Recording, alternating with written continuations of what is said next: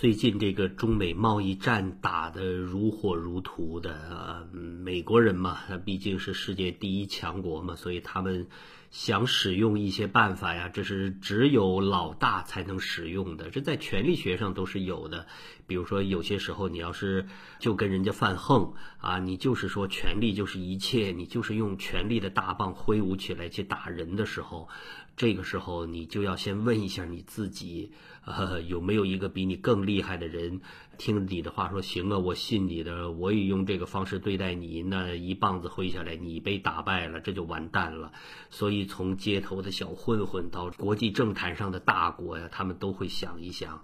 所以，这就是为什么有一些根本没有达到这个量级的国家，比如说一些区域性的，像中东的国家，还有某些亚洲的小国呀，也想通过这种方式，就是犯横啊。那么，这个毕竟有比你大的嘛，的动动手就把你捏死了。所以，在这个时候啊，从权力学的角度来说呀，你要认清自己的形势，然后你根据自己所处的地位啊，进行一些变动。才能想出一个策略来。美国现在它就是有这个地位嘛。哎呀，我就仔细想一想，这个艺术圈里其实也有大佬这个现象啊。比如说贝多芬在活着的时候，虽然他对这些事情完全不在意啊，他曾经那么崇拜拿破仑，后来拿破仑称帝了，贝多芬把他的那个英雄交响曲，本来说是提献给拿破仑的，最后又呃说是献给人民啊，但是呢，后来呢，贝多芬仍然提献给拿破仑有这个弥撒曲啊，有这个其他的纪念音乐呀，也没有完全跟拿破仑决裂，他仍然认为拿破仑是一个在民主上面。对一个个整个欧洲的进程有重大贡献的一位伟大人物，但是贝多芬后来，尤其在中晚年的时候，他也成为一个大老师的人物，他一句话也可以决定他人命运那种感觉。比如说他，哎呀，非要对他那个学生，比如说对那个车尔尼的那个感觉嘛，说了一些话，结果弄得人家基本上一辈子抬不起头来。你就随便一句话，因为你是大佬了，你可以挥舞这个大棒。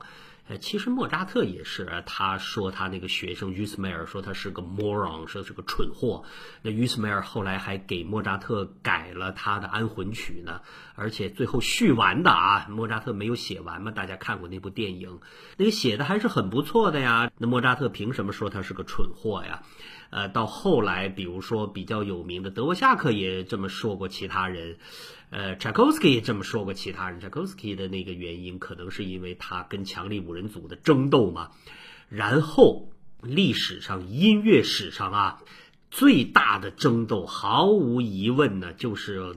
十九世纪基本上贯穿了绝大多数时间的所谓这个经典派或者叫过去派音乐、传统派音乐吧，和所谓未来派音乐的斗争。这个经典派音乐就是布拉姆斯和他的那位好基友啊汉斯利克。那汉斯利克本身不是个音乐家，他是个音乐评论家，但这个家伙那个说出话来真是句句带钩带刺儿、带峨眉针、带锁链的那种感觉。而对方所谓的未来音乐呀，就是瓦格纳和 List 呀，他们认为贝多芬的时代已经过去了，他们必须要重新开创一个时代，没有什么对贝多芬继承的问题。而有一个人物呢，在中间纯粹就是吃瓜唠的啊，是谁呢？就是布鲁克纳。布鲁克纳是瓦格纳的狂热崇拜者，比如说他的第七和第八交响曲，实际上是写给纪念瓦格纳的，因为第八交响曲的时候，瓦格纳已经都不行了嘛。哎。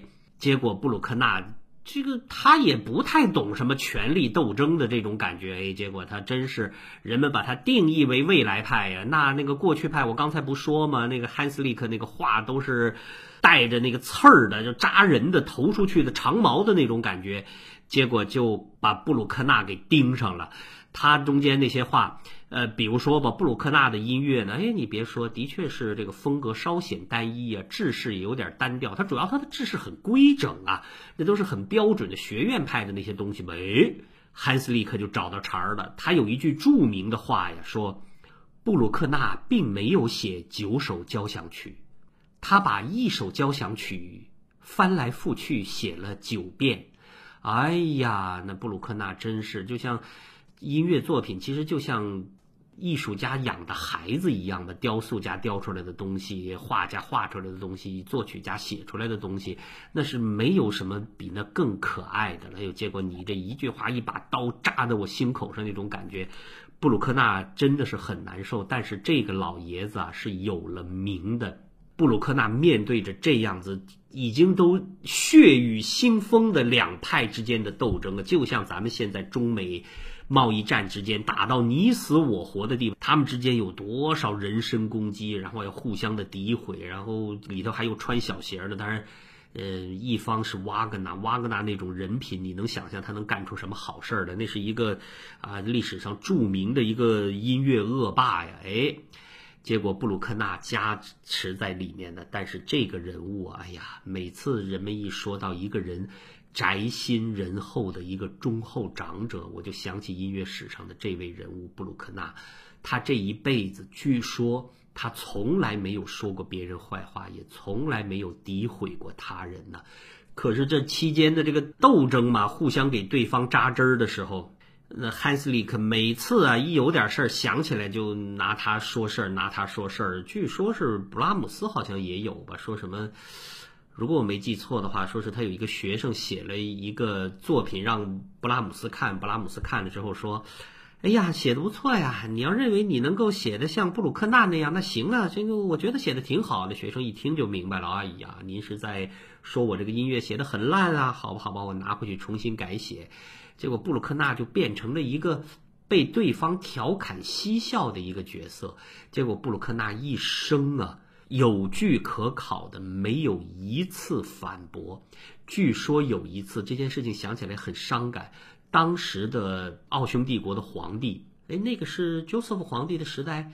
非常喜欢布鲁克纳的音乐，结果把乐团请去，布鲁克纳大师亲自指挥演奏他的第四浪漫交响曲。结果演奏完了之后，国王握着大师的手说：“大师，有什么事情我可以帮您做吗？”哎呦，这个时候你要个黄马褂多好啊！结果布鲁克纳脸涨得通红了，吭哧了半天，说了一句：“陛下，您能不能找人替我跟汉斯利克说说？”让他以后别再骂我了。哎呀，这个老人想想真的，其实他纯粹就是无妄之灾嘛。我现在仔细想想，什么？未来派、过去派的，就像是华山论剑、剑宗气宗一样，纯粹就是胡扯，那就是一个权力斗争。有的时候啊，艺术家也未能免俗啊。想起来真是啊，布鲁克纳呀，我以后好好跟大家讲讲。有些东西呢还是比较敏感，比如说他的天主教信仰导致他做的一些事情吧。但是他的音乐呀。真正的是贝多芬浪漫派一脉传承下来的德奥派系的传统啊，厚重端庄，然后气宇轩昂。他的音乐非常堂正，不走极端。他的音乐呀，配器不够很复杂，然后旋律呢，有的时候也稍显冗长，但无所谓啊。他的音乐其实还是很好听的。布鲁克纳的很多东西啊，他的交响曲啊，真的是很迷人的。呃，他的第四交响曲，然后他的第七，然后他的第九，都是我个人非常喜欢的。那后面给大家放上吧。呃，以后有机会我详细把这一位，哎呀，我能想到的音乐史上最宅心仁厚的一位人格呀，把他的生平啊，好好跟大家讲讲。